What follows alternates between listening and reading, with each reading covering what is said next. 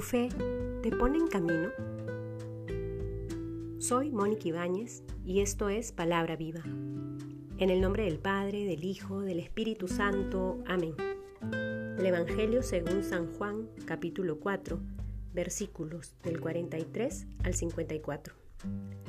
Pasados los dos días, partió de allí para Galilea, pues Jesús mismo había afirmado que un profeta no goza de estima en su patria. Cuando llegó pues a Galilea, los galileos le hicieron un buen recibimiento, porque habían visto todo lo que había hecho en Jerusalén durante la fiesta, pues también ellos habían estado en la fiesta. Volvió pues a Caná de Galilea, donde había convertido el agua en vino. Había un funcionario real cuyo hijo estaba enfermo en Cafarnaúm. Cuando se enteró de que Jesús había venido de Judea a Galilea, fue a él y le rogaba que bajase a curar a su hijo, porque estaba a punto de morir. Entonces Jesús le dijo, Si no veis signos y prodigios, no creéis. Le dice el funcionario, Señor, baja antes que se muera mi hijo. Jesús le dice, Vete, que tu hijo vive.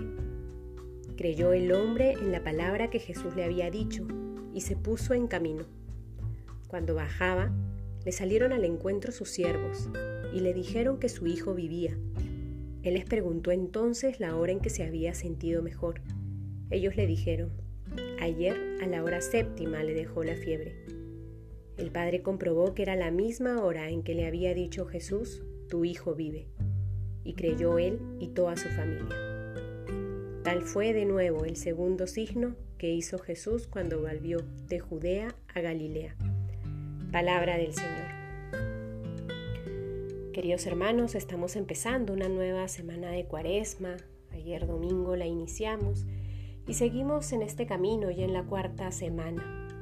Y la liturgia nos propone este texto que nos invita a renovarnos en la fe, a cuestionarnos también desde el hondo del corazón y con mucha sinceridad si verdaderamente creemos en Jesús y creemos en su palabra.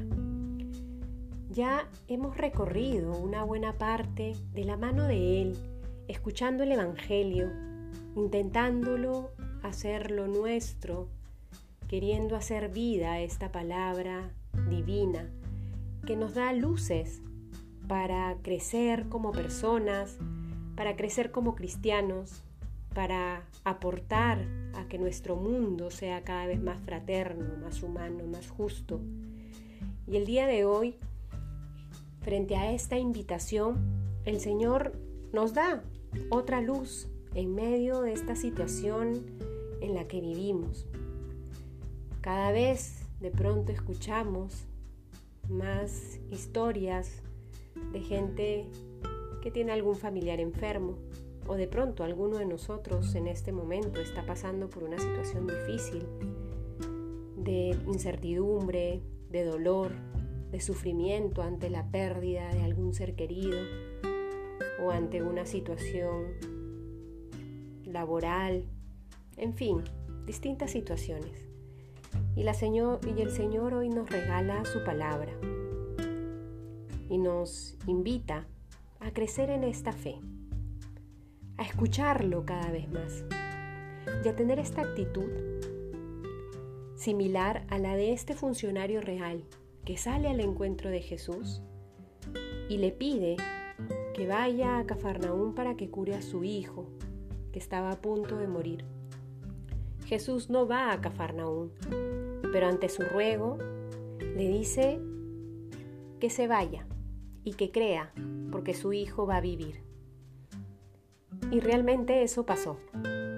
Es interesante cómo en el versículo en el que Jesús le responde con tanta seguridad a este funcionario y el funcionario se adhiere a la palabra de Jesús, se pone en camino, no cuestiona el actuar de Jesús, no le sigue reclamando ni le sigue imponiendo una manera de actuar a Jesús. Tal cual el texto dice, Jesús le dice, vete que tu hijo vive. creyó el hombre en la palabra que Jesús le había dicho y se puso en camino. ¿Crees tú en lo que Jesús te dice? ¿Verdaderamente crees en lo que Él te dice? Y frente a esta respuesta que desde lo hondo de tu corazón te brota, ¿cuánto te pones en camino? La fe no es una invitación a cruzarnos de brazos y a esperar de manera pasiva. La fe es una invitación que implica confianza, que implica esperar, pero que se necesita ponernos en camino. Se necesita acoger la palabra de Dios y hacer que su voluntad se, se haga vida. Pidámosle al Señor hoy la gracia que nos permita creerle cada vez más, creer en su palabra y estar siempre caminando de su mano. En el nombre del Padre, del Hijo, del Espíritu Santo. Amén.